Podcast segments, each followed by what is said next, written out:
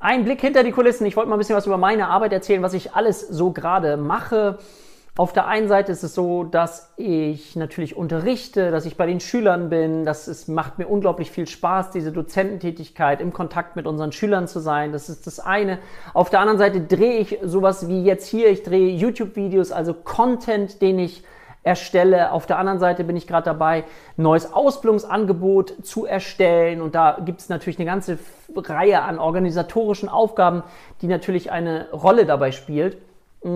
Dann natürlich die Patiententätigkeit, die eine große Rolle spielt. Und im Moment fühle ich mich so als Allrounder, weil natürlich Marketing spielt natürlich auch eine Rolle. Wie können Menschen davon erfahren, dass es dieses Berufsbild gibt und dass das vielleicht etwas ist, was sie so gerne machen würden. Also der Bekanntheitsgrad darf noch gesteigert werden. Und das mal nur als kleiner Einblick, was gerade im Moment so bei mir los ist.